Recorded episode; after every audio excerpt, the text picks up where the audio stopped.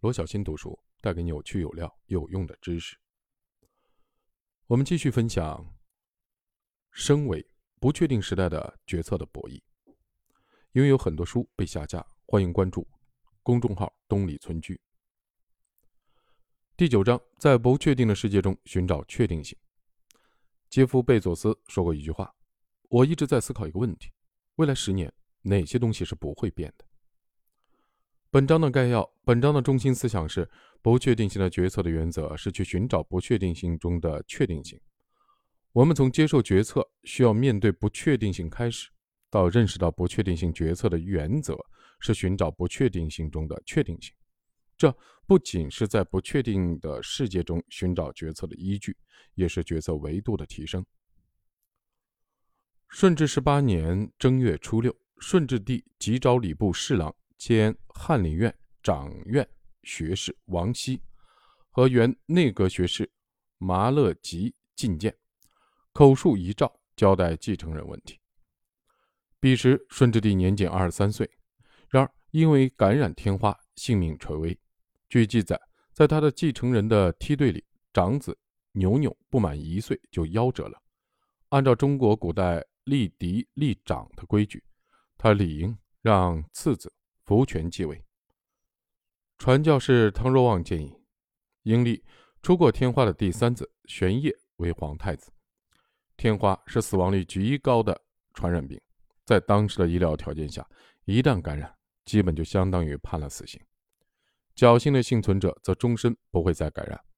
顺治的其他几位皇子都没有出过天花，一旦感染就会有病死的风险。如果皇太子不幸感染天花，那么刚刚成立不久的清朝。又要换皇帝了，政局动荡可不是什么好事。因为不会得天花的这个确定性，清廷高层迅速就太子的人选达成了共识。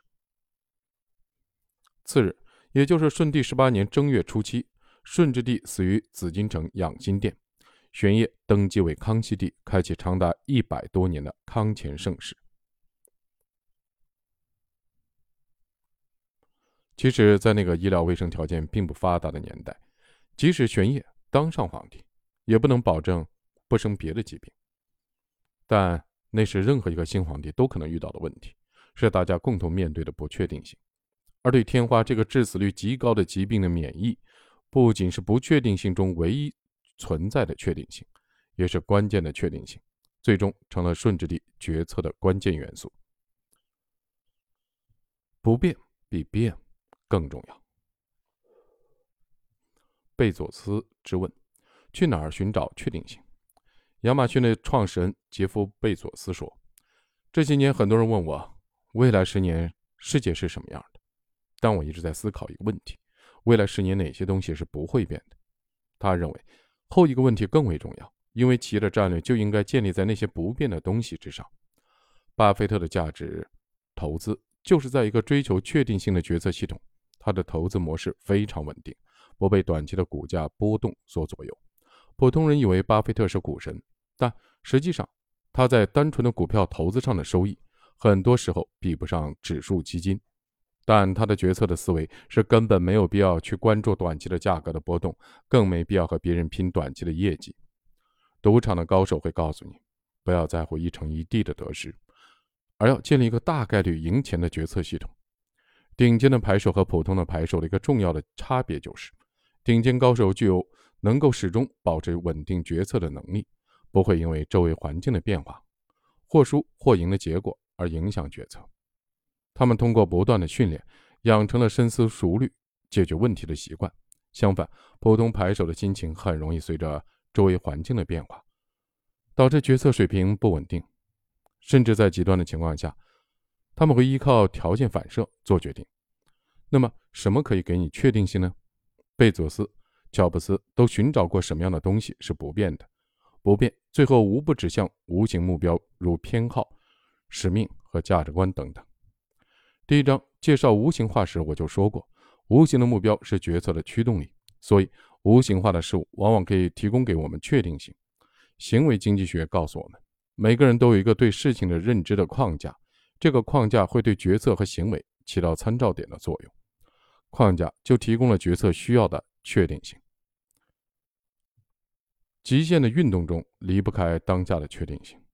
徒手攀岩这部电影的主角原型亚历克斯·赫诺尔德曾分享到，在徒手攀岩的过程中，往前往后都很危险，但最危险的是脚软心乱。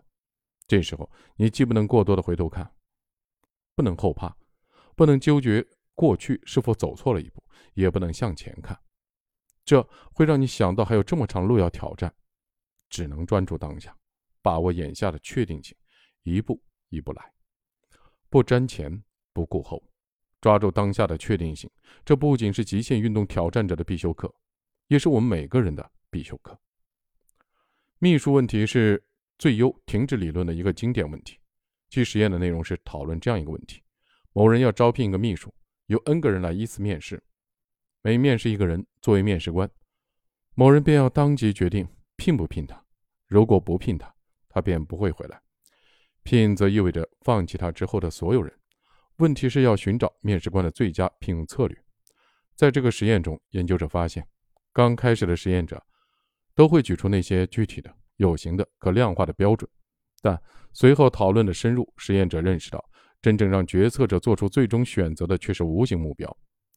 比如应聘者的人品、气场，决策者的价值观、感觉、化学反应、眼缘等等。秘书问题的解决方案也是百分之三十七法则。这个法则说明了关于决策的两个重要的因素：一是人的决策标准不会一开始就形成，而是在经历过一个反复试错的过程以后形成的。换句话说，人只有经历过，才知道自自己真正要什么。二是。那些无形的目标，甚至是说不清楚的感觉，如好感，才是角色的最终驱动因素，而不是那些具体的可以量化的指标。只有经历失败的反复的验证，最后形成的标准和需求，才能提供决策的确定性。亚里士多德的麦穗问题、秘书问题、公主选婿等问题，都是在时间的序列里寻找呼应内心需求的参考的标准。但不经历反复的试错的过程，就不会找到这个标准。在这些问题里，根据经验形成的标准具有着确定性。